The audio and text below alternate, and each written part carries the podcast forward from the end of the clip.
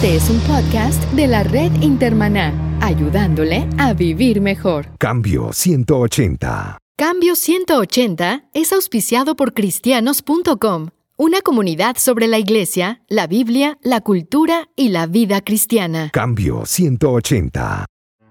La vida es como una fotografía antigua. Solo se desarrolla de un negativo.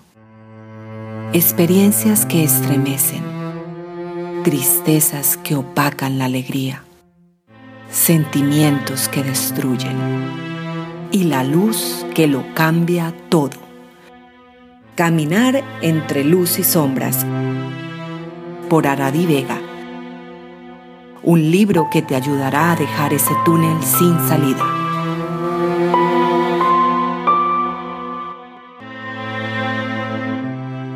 Hola, ¿qué tal? Aquí Melvin Rivera Velázquez con otra edición de Cambio 180. Continuamos dialogando sobre el tema de el fracaso de los líderes. Y en este caso, y en esta edición, vamos a conversar sobre el tema el fracaso de los líderes cristianos. Y nos acompaña en este día Aradí Vega Rivera, autora del libro Caminar entre luz y sombras y si usted no conoce el libro, no se preocupe, porque es que está saliendo esta semana. Aradí es periodista, es emprendedora, fundadora de cristianos.com y desnuda su alma y expone sus debilidades y luchas, así como la forma en que logró salir de la desesperación. Y todo eso lo cuenta en el libro. Bienvenida a Cambio 180, Aradí Vega Rivera. Muchas gracias. Y Aradí Vega Rivera, por si usted no sabía, es mi esposa. Así que todo lo que ella va a decir aquí está relacionado también con mi vida. Aradí, en tu libro tú dices que este libro le va a ayudar a salir a la gente del túnel que parece no tener salida y recuperar el deseo de vivir y valorar lo que Dios le ha dado antes y después de cualquier experiencia de fracaso. Sin embargo, la gente no te conoce como una persona fracasada, una persona deprimida. Cuéntanos, ¿cómo fue tu caminar desde la cúspide, desde la luz hasta las sombras y luego de las sombras a la luz? Esto fue un proceso muy largo donde yo estuve luchando por espacio de cinco años y prácticamente un año que me tomó escribir este libro. Fue un periodo de, búsqueda, fue un, proceso de análisis, un proceso de mucho, pero mucho, mucho dolor. Todo esto comenzó irónicamente con un deseo de servir a Dios. Siempre quise servirle a Dios y para eso oré, pedí confirmación del Señor.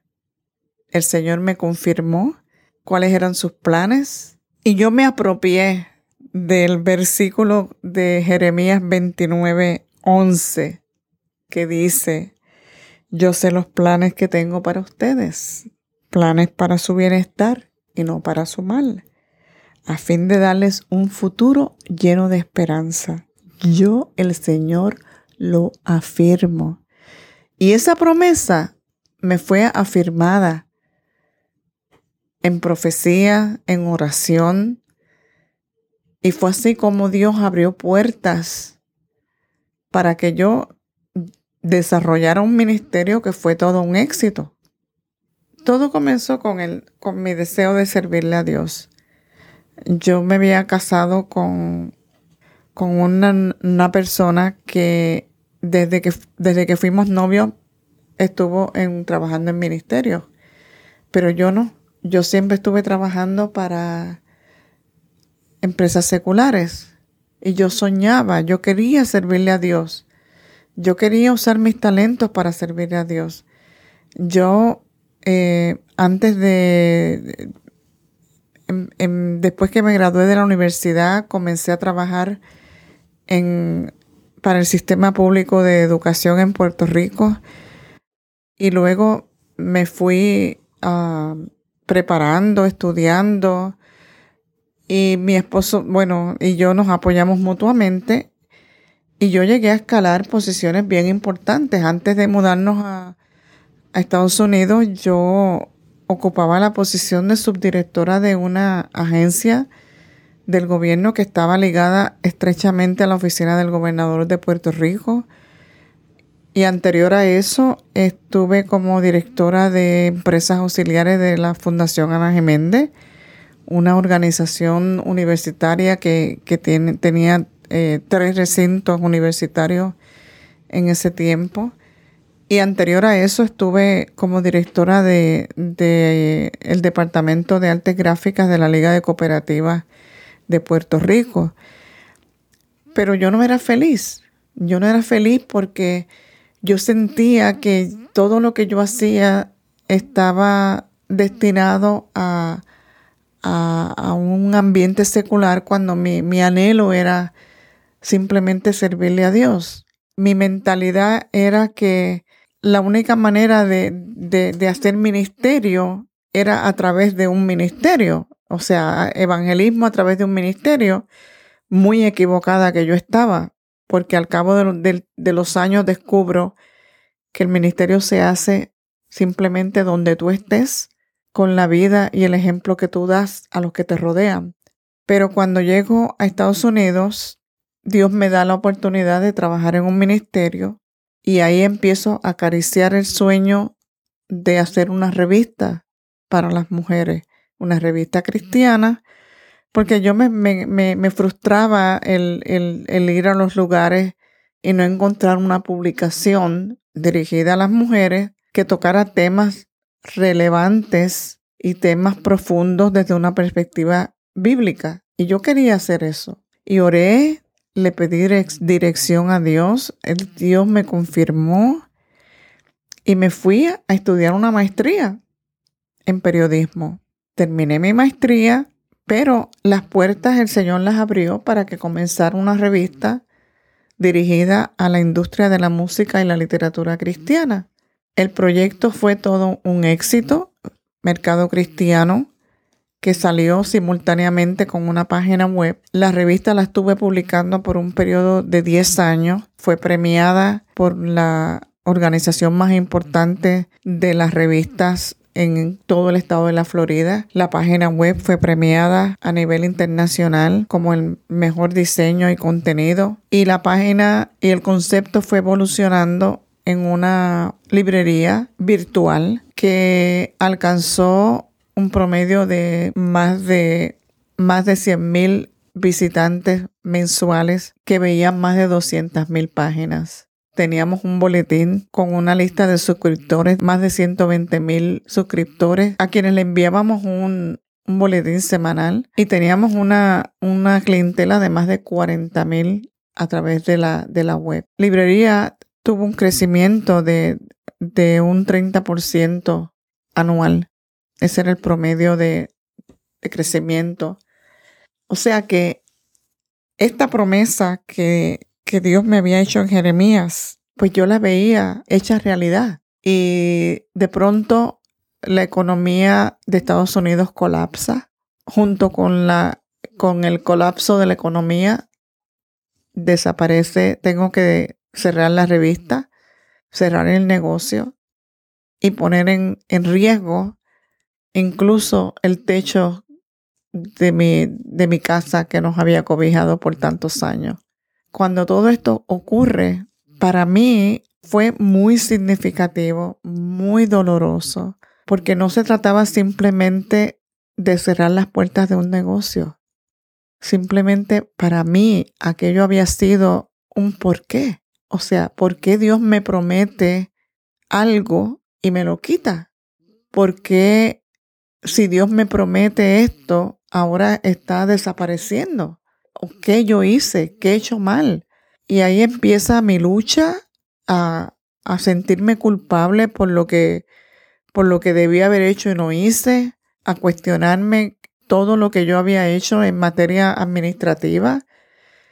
Y entré en una situación emocional muy, muy delicada porque todo esto se combinó con mi condición de salud. Yo soy una persona que llevo más de 20 años padeciendo de hipotiroidea, que es una, una, una condición donde, donde, donde hay un desbalance de la tiroide que solamente se controla con un medicamento y cuando ese medicamento no se administra adecuadamente, ocurre un desbalance hormonal en el, en el, en el organismo que afecta muchísimas cosas, entre ellas el cansancio, la angustia, la falta de concentración y entre ellos la depresión. Y peor aún, encima de todo esto, tengo un episodio de muertes de, familiares muy cercanos a mí, entre ellos mi madre, que fue mi todo, en un corto periodo donde no, no pude tener suficiente duelo entre una muerte y otra. Cuando todos esos elementos se combinan, me hundo en una depresión clínica. ¿A quién yo le voy a decir que me siento que estoy deprimida? Primero que tú no te das cuenta, tú no aceptas que estás deprimido. No lo entiendes. Simplemente tú te sientes triste, lo ves como algo normal. Si tú, después de que pasas un episodio trágico en tu vida, te sientes muy triste y a los seis meses sigues triste, pero puedes funcionar, pues es algo que se puede comprender. Es un proceso que va sanando. Pero si pasas por una crisis y pasan seis meses, y pasa un año, y pasan dos, y pasan tres, y pasan cuatro, y pasan cinco años, ya eso es definitivamente una depresión. Entonces, para mí, que soy líder de una iglesia, que llevo más de 40 años en el Evangelio, o sea, ¿cómo yo voy a decirle a la gente que estoy deprimida cuando se supone que yo tenga que levantar la, los brazos de los que están deprimidos a mi alrededor? Aradí, varios estudios dicen que existen muchas causales para la depresión. Algunas de las que se mencionan son la pérdida de un ser querido, la pérdida de un trabajo, inclusive la mudanza a otro lugar. También indican como causa de depresión las crisis de la vida y las enfermedades. ¿Tú enfrentaste varias de esas a la misma vez? De todas ellas tuve tres. Tuve las muertes, tuve el fracaso y tuve mi condición de salud. La condición de salud es muy terrible. Afectada, porque date cuenta, o sea, cuando tú estás llorando, cuando un ser que se, que se te va, tú no piensas en que te tienes que tomar un medicamento. Tú estás ahí postrado en una cama, llora que te llora llora que te llora, y lo menos que tú piensas es que te, que te tienes que tomar un medicamento. Y sin el medicamento, te vas a descontrolar emocionalmente otra vez. Y eso lo que hace es que empeora más la situación. Radí, en el libro Caminar entre luz y sombras, esta parte que tú nos estás contando representa el caminar entre luz, o sea, cuando estabas buscando servirle al Señor y estabas en posiciones importantes en diferentes organizaciones, y luego cuando Dios te permite desarrollar este ministerio de comunicación, que fue también parte de la luz, y luego la sombra, cuando todo cae y coincide con todos estos acontecimientos que te mantuvieron deprimida. ¿Cuántos años duró la depresión y cuáles fueron los síntomas que tú tuviste? Melvin, mi depresión tomó cinco años y yo te diría casi seis. Y simplemente vivía sumida en una tristeza profunda, pero tristeza, tristeza, tristeza. A mí nada me, me provocaba, nada me interesaba. Si me preguntaban qué tú quieres hacer de ahora en adelante, pues mira, nada, nada, no, no quiero hacer nada, no me importa nada, no quiero, no me interesa nada. Así era que yo estaba viviendo. Aradí, ¿cómo fue el proceso de empezar a caminar en la luz? Mira, fue un proceso lento, un proceso donde, donde tuve que hacer mucho análisis donde tuve muchos momentos de, de, de dialogar con Dios. Yo me, de, me despertaba de madrugada porque yo no, yo casi no dormía. Me despertaba de madrugada a hablar con Dios, a escribir las cosas que sentía en mi corazón. O sea, yo tuve, yo viví unos años donde, donde mi catarsis yo lo, lo derramaba en mis escritos, donde escribía entre lágrimas todo lo que sentía en mi corazón. Y eso fue como mi forma de desahogo. Por otro lado, me ayudó también algunos hermanos de la iglesia cercanos que estuvieron pendientes, que me llamaban, que venían, que me sacaban de, de la cama si me tenían que sacar para ocuparme, como, como, como hizo el Señor con Elías cuando se metió en la cueva, porque, porque cuando tú estás deprimido, tú lo que quieres es meterte debajo de la sábana y ni siquiera abrir los ojos. Tú no quieres ni siquiera despertar. Yo me acostaba con el deseo de decir que aquí termine todo y que yo no tenga que volver a despertarme. Así se siente una persona cuando está deprimida, pero lamentablemente en muchas iglesias, Melvin, se cree que la persona deprimida es porque tiene pecados ocultos, es porque no tiene fe suficiente, es porque no es una persona que ha crecido espiritualmente ni bíblicamente. Y, no es así, no es así. Nosotros, el hecho de que somos líderes, de que somos cristianos, no nos exime de problemas, de situaciones muy dolorosas y de situaciones de salud que también pueden afectarte y caer en una depresión. El Señor no nos prometió un mundo color de rosa, el Señor nos dijo que en este mundo tendríamos aflicciones. ¿Y, y cuántos ejemplos tenemos en la Biblia de personas que se deprimieron? El mismo Jesús habla de su tristeza, de su dolor profundo, de saber lo que le esperaba cuando llegara a la cruz. Elías, que se escondió en la cueva deprimido. Y así te encuentras cantidad de ejemplos. Job, ¿por qué nosotros tenemos que sentirnos avergonzados cuando estamos deprimidos? ¿Por qué somos renuentes a buscar ayuda por el que dirán? Para que no me juzguen. ¿Se afectó tu trabajo como líder en la iglesia por estar deprimida? Pues fíjate, no se afectó porque yo tengo un pastor muy sabio. Cuando yo me presenté a renunciar a todos mis cargos y a decirle entre lágrimas todo lo que estaba atravesando, el pastor me dijo, no, tú tienes que seguir ocupada, tú tienes mucho que dar y te vamos a ayudar. Y, yo creo que parte de, de todo este proceso de, de mantenerme y de, y de salir de la cueva donde yo estaba era precisamente eso, mantenerme ocupada. Él me decía, porque yo en un momento dado yo le dije, yo, yo quiero renunciar a mi cargo en la iglesia porque yo no puedo venir aquí al altar a orar por un hermano cuando soy yo la que necesito a gritos que oren por mí. Y él me dice, cuando tú oras por otra persona, vas a olvidarte de los problemas que tú tienes.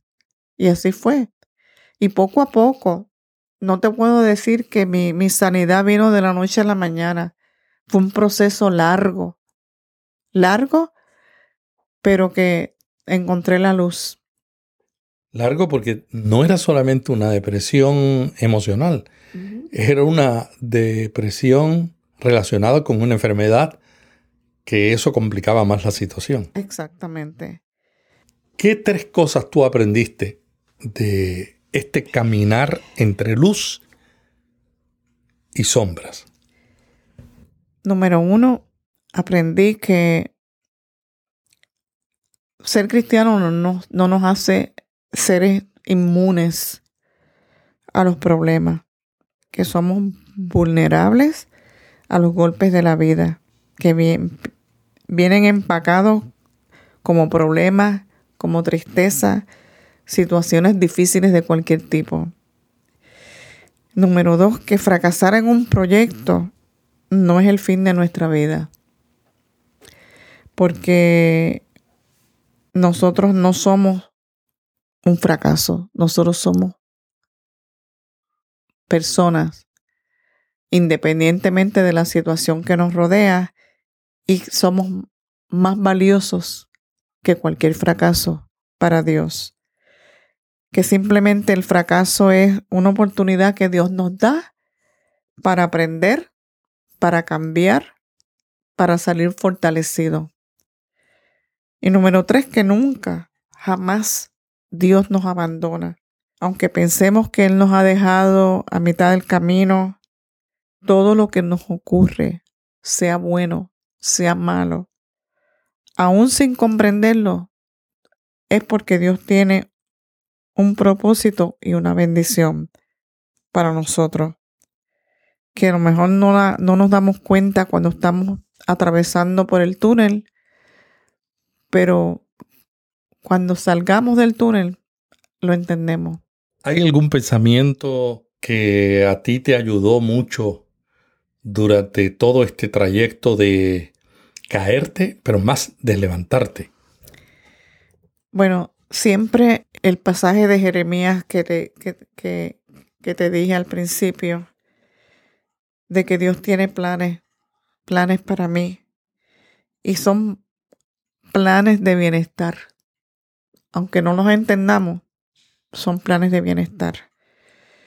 Y es una esperanza. Y el Señor me, me, llama la atención como Él termina el versículo diciendo, yo el Señor lo afirmo. Y otro pensamiento que me llama mucho la atención es de, de la autora Bianca Bowers, de autora de Death and Life, Muerte y Vida que dice que la vida era un sangriento campo de batalla hasta que conquisté al enemigo y gané la guerra. Ahora la vida es un viaje. Yo soy un guerrero, preparado para cualquier cosa y debilitado por nada. Hay colinas y valles, montañas y, mesetas, puntos ciegos y vistas brillantes, pero nada de eso importa. Todo lo que importa es mi segunda oportunidad y lo único capaz de interrumpir mi camino soy yo mismo. Y Dios a mí me regaló una segunda oportunidad. Y esa segunda oportunidad es este libro que estoy eh, lanzando, que jamás en mi vida pensé que iba a escribir. Un libro que donde, donde hablo de todo lo que, lo que he vivido, donde busco como, como meta que toda persona que, que haya vivido o esté pasando por una experiencia de fracaso pueda recibir bendición en este libro y entender que a los que aman a Dios todas las cosas ayudan a bien, aún los fracasos, y que la vida es como una fotografía antigua solo se desarrolla de un negativo. Y las experiencias negativas muchas veces son las que nos despiertan, las que nos sacuden y las que nos ayudan a crecer y a evolucionar y a hacer cambios en nuestra vida, hacer cosas que a lo mejor nunca nos hubiéramos atrevido a hacer. Yo hablo cosas en este libro que quizás a, a muchas personas avergonzarían, pero a mí Dios me ha fortalecido para que no me avergüencen, sino para poder sacar de ellas el mejor provecho y sacar de, toda esa experiencia negativa una buena fotografía. Aradí, ¿qué han dicho los líderes cristianos que han leído tu libro hasta este momento? Pues mira, eh, yo le he mandado el libro a algunos líderes porque todavía el libro no, está no ha salido a la venta. Sale esta semana apenas. Y pues todos me han dicho prácticamente lo mismo, que el libro les ha hecho reír y les ha hecho llorar y que les ha hecho, les ha, tocado mucho el corazón con el escrito del libro. Y el último que me escribió fue Luis Ángel Díaz, el doctor Luis Ángel Díaz, editor de la Biblia El Pescador. Me mandó este email que dice, saliendo de España tomé tu libro como un ejercicio de amistad y no pude detener la lectura ni un instante. Cada vez que mis ojos se empañaron sequé mis lágrimas y continué la lectura. Pronto comprendí que yo necesitaba leerlo y que estaba siendo confrontado en lo más profundo. Comencé a leerlo por ti, terminé de leerlo por mí. Aradillo siempre te admiré, pero ahora eres mi heroína. Aprecio tanto que fueras tan valiente y compartieras tu historia. Coincido con, con Luis Ángel, a mí también me llenó de risas, porque conozco la historia, pero también me llenó de lágrimas. No solamente porque estuvimos toda la familia apoyando y ayudando a Aradí en esos años de depresión, sino porque también vimos cómo la mano de Dios y los consejos que ella ha dado aquí en este programa y que comparte en ese libro le ayudaron a levantarse y a buscar la luz que ofrece el Señor. Aradí, el libro, ¿dónde lo pueden conseguir? En Amazon y en eBay y también como en formato electrónico. Gracias a Aradí Vega Rivera, mi esposa, periodista, directora del sitio cristianos.com, por haber vaciado su corazón en la experiencia de fracaso, de sombras y de luz que narra en el libro Caminando entre luz y sombras.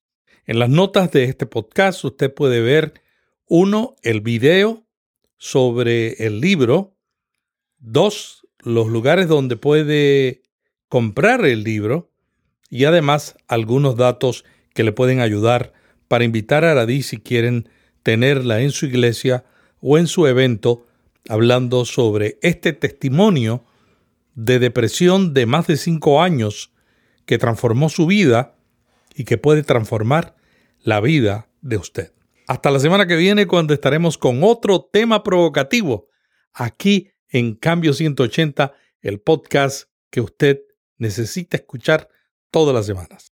Hasta aquí Cambio 180. Cada semana, Melvin Rivera Velázquez dialoga con destacados invitados sobre temas de interés para pastores y líderes. Cambio 180 le ayuda a mantenerse relevante en un mundo cambiante. Si este podcast le gustó, vaya a iTunes y suscríbase para recibirlo automáticamente lo publiquemos. También déjenos ahí una valorización y comentario. Para más artículos sobre estos temas, visite cambio180.com. Cambio 180. ¿Cómo mantenerse relevante en un mundo diferente?